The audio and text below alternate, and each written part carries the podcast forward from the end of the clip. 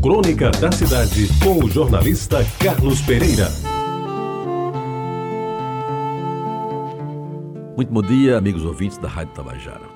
Todas as noites ele chegava depois das oito, tomado banho, cheirando a bom perfume francês, às vezes de terno, às vezes de camisa de linho branca com monograma JT, bem bordado no peito esquerdo. Ele vinha sempre de bom humor. A sua chegada significava uma boa conversa e um apoio a todos.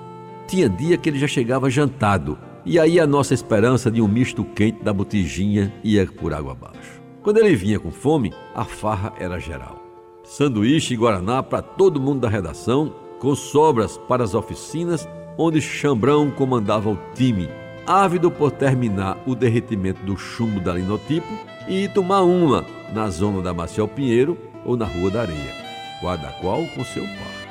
Havia mais gente no jornal naquele tempo, de noite no prédio antigo da Barão do Triunfo do Correio da Paraíba, mas era certo encontrar, sob a liderança amiga e otimista de Eurípides Gadelha Galvão, entre outros, Madruguinha, Bill Ramos, Elcir Dias, Jório Machado, Gonzaga Rodrigues, Leonas dos Santos, além de Zé Jacinto, responsável pela página de esportes. E quando Zé Teotônio assomava o último degrau da velha escadaria, o ambiente se iluminava. Ele tinha sempre uma história para contar e, não raro, nos chamava todos para ir ao seu gabinete, que só tinha porta para abrir. E depois que Léo fechava a primeira página e entregava a Chambrão, aí a conversa rolava, indo de futebol à política, passando por fofocas da vida social da cidade, que naturalmente nunca saíram no jornal. Gadelha, o chefe da equipe, nos introduzia inclusive os mais novos ao gabinete de José Teotônio, que tratava todos com lhaneza e com palavras de estímulo, coisas que nunca esqueci.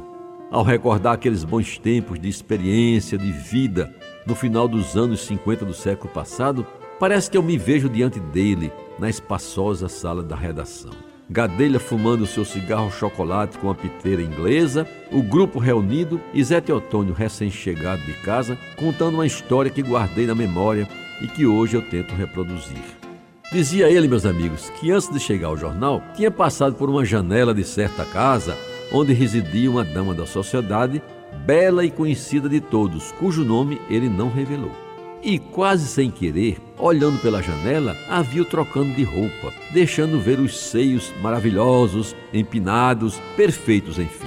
Ao passar a janela, teve o desejo de voltar e ver mais alguma parte de um corpo que certamente seria desejado por muitos, inclusive por nós que já estávamos com água na boca à medida que a narrativa avançava. Mas qual não foi o nosso espanto ao vê-lo repetindo o gesto que teria feito em seguida àquela visão maravilhosa aplicou um murro, sem muita força, é verdade, na própria face, numa atitude de remorso e arrependimento pelo olhar indiscreto e pecaminoso que minutos antes tinha endereçado àquela jovem senhora sem o seu consentimento. E fê-lo com tanta disposição que, apesar da incredulidade de alguns, até hoje, quando torno público o fato ocorrido naquela época, reitero a minha crença na inopinada atitude de Zé Teotônio o querido JT, esborrando-se a si próprio num gesto tão nobre que, decididamente, meus amigos, só podia ser coisa do século passado. Muito obrigado pela atenção, bom dia para todos e até amanhã.